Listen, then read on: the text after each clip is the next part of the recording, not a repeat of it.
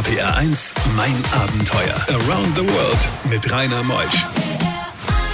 Einen wunderschönen guten Morgen heute am zweiten Sonntag des neuen Jahres.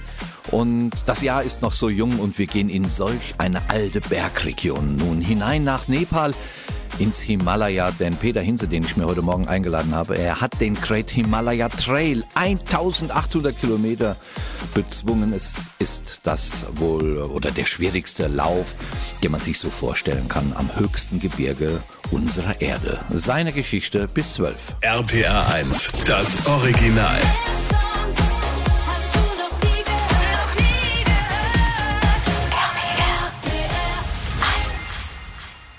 RPR 1, mein Abenteuer mit Rainer Meutsch. Peter Hinse ist heute Morgen bei mir zum wiederholten Male, denn er ist ein Mensch, der über Jahrzehnte Geschichte geschrieben hat. Er war ein sehr, sehr renommierter Reisejournalist in einem der größten Nachrichtenmagazine Deutschlands. Da haben wir uns schon vor vielen, vielen Jahren kennengelernt. Er ist ein Kenner, profunder Kenner von Religionen, von Kulturen, von der Erde. Schönen guten Morgen, mein lieber Peter. Guten Morgen oder Namaste, wie man in äh, Nepal sagen würde. Ja, Namaste. Und Nepal liegt dir ja ganz besonders am Herzen, nicht nur wegen der touristischen Region und der Seite, sondern weil dort wahrscheinlich eine Kultur verloren geht, wenn wir nicht aufpassen. Das ist ja das Bewegende auch an diesem Great Himalaya Trail. Das war ja nicht nur ein Lauf.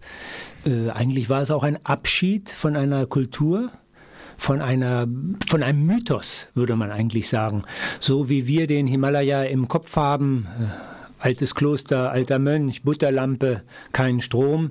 Äh, von diesen Bildern müssen wir uns verabschieden und die Nepalis wollen sich davon verabschieden, weil sie das auch gerne hinter sich lassen wollen. Aha, aber Sherpas wird es weiter geben.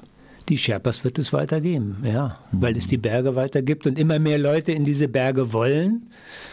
Manche wollen auf den Everest, manche wollen den Everest nur sehen.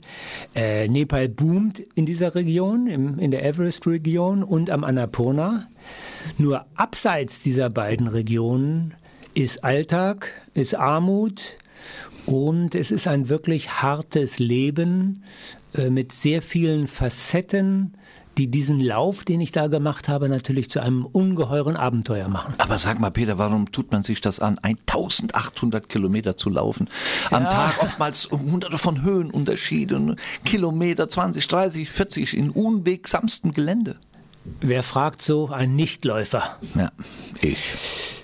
Man kommt rein. 87 Tage ist eine lange Zeit.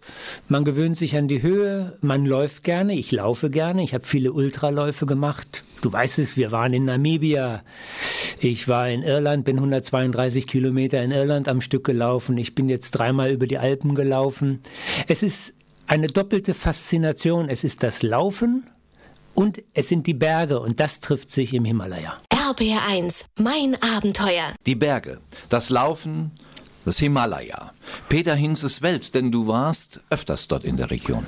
Ich bin jetzt über 20 Mal dort gewesen. Das erste Mal 2000, äh, nein, 1982 war das erste Mal, ja. Per Anhalter durch Tibet gefahren. China geschlossen, Tibet völlig unbekannt hier, keine Landkarten, kein Telefon, 3000 Kilometer per Anhalter. Da habe ich die Leute kennengelernt und die haben auch wahrscheinlich meine Liebe zum Himalaya so ein bisschen entfacht. Seitdem, wie gesagt, über 20 Mal. Und es war sicherlich nicht das letzte Mal. Du hast ein Buch geschrieben, äh, gerade ganz aktuell herausgekommen, The Great Himalaya Trail. 1864 Kilometer Trail Running durch eine bedrohte Welt in Nepal. Hast du ein paar Attribute da drin, über zwei Millionen Schritte gemacht, 130 Gebetsfahnen gehisst. Das fiel mir auf. Was bedeutet das, wenn man eine Gebetsfahne in Nepal hisst? Äh, die, äh, der Ort, wo man sie hisst, ist immer auf einem Pass. Und äh, Pässe gab es genug. Das selbst gesagt, wir hatten äh, zwölf Pässe über äh, 5000 Meter und sicherlich 40 Pässe über 4000 Meter. Äh, ob Sherpas oder westlicher Läufer, man hat immer Gebetsfahnen im Rucksack man hisst sie auf Pässen und auf diesen Gebetsfahnen ist Lungta, das fliegende Pferd. Und dieses, dieses fliegende Pferd soll die Gebete, die auf den Gebetsfahnen aufgedruckt sind, sozusagen in den Himmel transportieren Und es geht eigentlich um Bewahrung, es geht um Glück, es geht um Zuversicht. Das ist so ein, selbst wenn man jetzt dem Buddhismus nicht angehört, aber es ist ein Moment der Zuversicht, äh, den man unbedingt auch mit den Einheimischen teilen will, weil es ein Teil des Alltags ist. Das gehört dazu. Bei diesen Geschichten hält die Welt den Atem an. RBR1, mein Abenteuer mit Rainer Meutsch. Peter Hinse ist heute Morgen zu Gast in Mein Abenteuer, der Buchautor des Buches The Great Himalaya Trail. Es ist erschienen, ich glaube im Knesebeck war es, gell? Genau. Das ist im Knesebeck Verlag, im ja, Verlag. Guter Verlag, ist gutes Papier. Es ist ein, ja, es ist ein, ein gutes Thema und es ist schön, wir sind ja heute sehr online und äh, webaffin. Es ist schön, ein schweres äh, Buch in der Hand zu haben. Ich finde, es passt zum Thema, es passt zu diesen Bergen äh, und es zeigt so ein bisschen diese Faszination, die diese Landschaft auch ausübt. Ich habe kaum so schöne Fotos vorher gesehen. Hast du die eigentlich alle gemacht hier darin? Fast 300 Seiten hat das Buch. Äh, die Fotos habe ich, ich sage jetzt mal, eigentlich alle gemacht. Äh, auf den Fotos, auf denen ich nicht bin, die habe ich gemacht. Ich bin ja auch auf vielen Fotos selbst, das ist vielleicht ganz lustig zu erklären. Die Fotos haben die Sherpas für mich gemacht. Das geht ganz einfach. Stativ aufbauen, alles einstellen. Man stellt sich äh, an diese Position und man sagt dem Sherpa jetzt, behalt einfach den Finger drauf. Wenn ich sage los, dann machst du eine Serie an Fotos und wenn ich sage stopp, dann hörst du auf. Da gab es 70, 80 Fotos und Zwei, drei waren immer gut. Was ist ein Sherpa? Ein Sherpa ist ja eine doppelte Funktion wir, oder eine doppelte Bedeutung. Wir denken immer, der Sherpa ist ein Mensch, der für andere etwas trägt. Das ist sein Beruf. Es gibt den Sherpa als Beruf, aber der Sherpa ist natürlich auch eine ethnische Gruppe die vor allem äh, die nur in den Bergen lebt, dann ganz stark äh, in der Everest-Region. Also es ist eine ethnische Gruppe und ein Beruf. Diese beiden Symbole. Ich kann also einen Sherpa bitten, mir was zu tragen. Der muss aber kein Sherpa sein, auch ein Tamang oder ein Neva, also auch eine andere ethnische Gruppe, kann als Sherpa arbeiten. Die ideale Kombination ist ein Sherpa dabei zu haben. Ich hatte drei Sherpas dabei und die waren auch richtige Sherpas. RPR1, mein Abenteuer Around the World. Die packendsten Stories von fünf Kontinenten. Als du heute Morgen in die Redaktion kamst, äh, Peter, um diese Sendung heute Morgen mit mir durchzuführen, da habe ich gemerkt, dass du diese Kekse, die da waren, irgendwie anders genossen hast. Du hast sie sehr behutsam genommen, hast den Mund, du hast gekaut. Ist das was, weil man sowas in Nepal oder in der Region, wo du viel unterwegs bist, überhaupt nicht bekommt und schätzt unsere Werte jetzt umso mehr? Na, ich, äh, der Begriff der Helikoptereltern geht ja immer um. Also Eltern, die ihre Kinder von vorne bis hinten beaufsichtigen, äh, behüten und nur das Beste für ihre Kinder wollen. Äh, manchmal habe ich das Gefühl, es wäre Zeit, einige Helikoptereltern auch mal äh, in den Himalaya zu schicken. Ein ganz wichtiger Aspekt der Reise war, dass man wieder sozusagen äh, auf den Boden der Tatsachen zurückkommt. Es ist ein sehr einfaches Leben. Ich habe elf Kilo abgenommen. Äh, wir hatten sehr oft morgens gar kein Frühstück, in der Region Dolpo zum Beispiel. Äh, von den 100 Prozent, die die Menschen zur Nahrung brauchen, äh, produzieren sie nur 30 Prozent selbst. Das heißt, sie müssen 70 Prozent aus dem Tal heraufbringen. Das war so ein Erlebnis. Ich habe dann eine, ein, ein junges Mädchen gefragt im Dolpo, äh, so drei Dinge, die dich an deine Vergangenheit, an deine Kindheit erinnern. Was war das? Hat sie gesagt, ja, es gab keine Krankenhäuser. Das war das Erste. Das Zweite war, es gab keine Schulen. Das hat sich gebessert. Es gibt im Dolpo jetzt eine Schule. Und das Dritte sagte sie, weißt du, wenn es einen kalten Winter, einen langen Winter gab, dann mussten wir zum Schluss, weil alle Nahrungsvorräte aufgebraucht waren, da mussten wir zum Schluss immer Gras essen. Da sagt man sich, wieder was gelernt, auch für zu Hause. RPR 1 RPR 1, mein Abenteuer. Around the World mit Rainer Meusch. Heute Morgen zu Gast in Mein Abenteuer ist Peter Hinse extra aus München angereist, aber er hat gerade auch wirklich ein Erfolgsbuch geschrieben, The Great Himalaya Trail, ein 300 Seiten Buch. Es wiegt, weiß ich nicht, zwei, drei Kilo im Knesebeck Verlag erschienen und er berichtet heute Morgen darüber, dass die Kultur in Nepal bedroht ist. Und wenn es wirklich einer weiß und darüber berichten kann, dann ist er es, denn er hat 1800 Kilometer Trail hinter sich gebracht, The Great Himalaya Trail, am höchsten Gebirge der Welt. Und er ist noch bei uns bis 12. Den lassen wir vorerst auch nicht weg. RPR 1, das Original.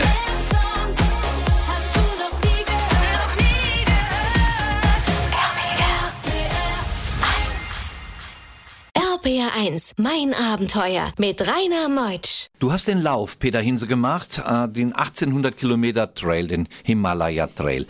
Sagst dann gleichzeitig, die Kultur ist bedroht und auch die Natur. Die Gletscher gehen zurück. Es ist, äh, der Klimawandel hat äh, massive Folgen. Die Gletscher gehen zurück. Äh, einige meiner Freunde, einer ist Upper Sherpa, der 21 Mal auf dem Mount Everest war. Der erzählt zum Beispiel, äh, dass er, wenn er vom Everest hinabgestiegen ist, nie in seiner ganzen Zeit einen See gesehen hat beim Abwärtsgehen unten im Tal.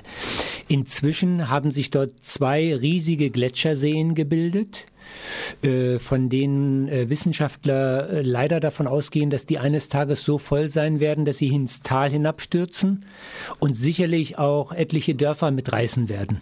Das ist eine Art äh, äh, tickende Zeitbombe. Wir haben tibetische Ärzte, das sind die sogenannten Amchis, getroffen, die äh, Medizin aus Pflanzen und Kräutern herstellen. Die sagen, über die Hälfte der Medizin können sie gar nicht mehr herstellen, weil es die Pflanzen nicht mehr gibt. Also da sind massive Veränderungen, die für uns ist das ja eine Region, die sehr weit weg ist. Aber wenn man dort im Himalaya unterwegs ist, man fühlt sich manchmal an die Alpen erinnert, die sich ja auch dramatisch gewandelt haben. Es werden jetzt auch im Himalaya überall Straßen gebaut. Ähm, es wird Strom gelegt.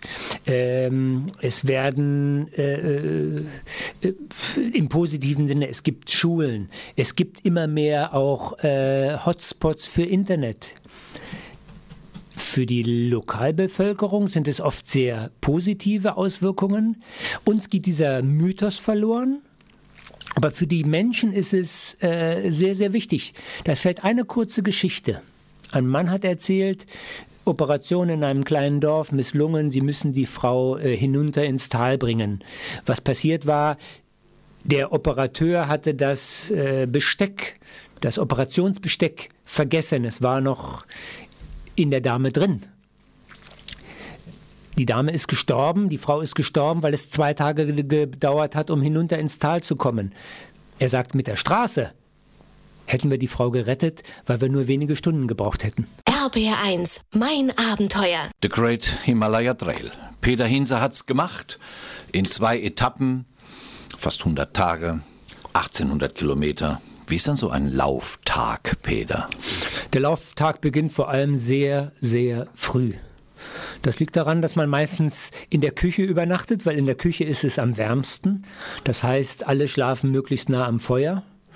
Äh, das sind alles Bauern, bei denen wir übernachtet haben. Wir haben zu 80 Prozent bei Bauern oder im Zelt geschlafen, ganz selten in einer, einem Hostel oder in einer Pension. Das war ganz selten. Der Tag beginnt um 4 Uhr morgens mit äh, Wasser kochen. Äh, Zähne putzen, solche Dinge, das ist eher Luxus, wenn man das machen kann. Äh, wir sind meistens gegen sieben gestartet. Unsere Tagesetappen lagen zwischen 25 und 45 Kilometern. Wenn man sagt laufen, muss man sich das so vorstellen, wir haben etwa zweieinhalb Wandertage in einem Lauftag geschafft. Ähm, der Lauftag beinhaltet nicht nur Kilometer. Es ging meistens 2000 Meter pro Tag hoch und 2000 Kilometer pro Tag hinunter. So dass wir am Ende dieser Strecke fast 100.000 Höhenmeter bergauf gemacht haben. Man läuft bis nachmittags äh, 16, 17 Uhr, hofft, dass man in einem Dorf wieder einen Bauern findet, bei dem man übernachten kann, geht kurz nach acht ins Bett und am nächsten Tag gegen 4 Uhr pfeift bald dann wieder der Wasserkessel und es geht in den neuen Tag. So sieht eigentlich ein, ein Tag der Bauern aus und natürlich auch ein Tag des Laufens. Bei diesen Geschichten hält die Welt den Atem an. RBR1, mein Abenteuer mit Rainer Meutsch. Du kamst natürlich auch, Peter, in einen Schneesturm hinein und äh, eine andere Teilnehmerin hat ja dann Erfrierungen ja von sich getragen und äh, wurde schwer verletzt und ihr habt es überlebt und da hattest du auch Angst gehabt. Das war eine Situation, äh, wo ich sage, äh, ja, im Nachhinein äh, muss man sagen, das war kritisch. Wir sind äh, aus dem Solokumbu, das ist die Everest-Region, äh, von dort äh, hinaufgestiegen auf einen Pass, der heißt Tashilapsa. Dieser Pass ist bekannt für ein sehr schwieriges Terrain. Man muss sehr früh starten, weil es sehr viele Lawinen gibt. Er ist sehr lawinengefährdet. Wir sind gegen halb vier Uhr morgens von einer Schutzhütte aufgebrochen. Bei herrlichstem Wetter. Es war also bis 11 Uhr war strahlender Sonnenschein. Wir sind auch ganz gut vorangekommen. Und äh, kurz vor der Passhöhe, Passhöhe heißt in diesem Fall 5755 Meter, etwa eine halbe Stunde vor der Passhöhe, hat es einen dramatischen Wetterumschwung gegeben. Es zog aus dem Nichts? Aus dem Nichts. Es war unglaublich. Sowas habe ich noch nicht erlebt, dass es so schnell gehen kann. Wir sind dann auf der Passhöhe in einem sehr schweren Schneesturm gekommen. Ich hatte einen lokalen Sherpa noch dabei, der den Weg kannte. Und der hat auf der Passhöhe gesagt, wir gehen wieder zurück, weil jenseits des Passes war ein etwa vier bis fünf Stunden zu überquerender Gletscher. Und äh, der Schnee war gar nicht so hoch, der war vielleicht bis zum Knie. Äh, aber der Sherpa hat gesagt, wir sehen die Gletscherspalten nicht, wir kehren um. Das heißt, wir sind die Strecke wieder ins Tal hinabgegangen. Bedeutete 100 Kilometer Umweg laufen. Eine Koreanerin, die wir da getroffen haben, ist oben geblieben mit ihren Sherpas. Und wir haben dann später erfahren, dass zwei dieser Sherpas über Nacht Erfrierungen an den Füßen bekamen und dann per Hubschrauber äh, evakuiert werden mussten und zurück nach Kathmandu gebracht wurden. Im Endeffekt muss man sagen, Angst gehabt, aber alles richtig gemacht und zurück ins Tal. RPR1, mein Abenteuer around the world. Die packendsten Stories von fünf Kontinenten. Mein Gast heute Morgen, Peter Hinze. Der letzte Talk, mein lieber Peter. Du hast das Buch geschrieben, The Great Himalaya Trail, 1864 Kilometer Trail Running durch die bedrohte Welt in Nepal. Was zeichnet das Buch aus, was im Knesebeck Verlag erschienen ist?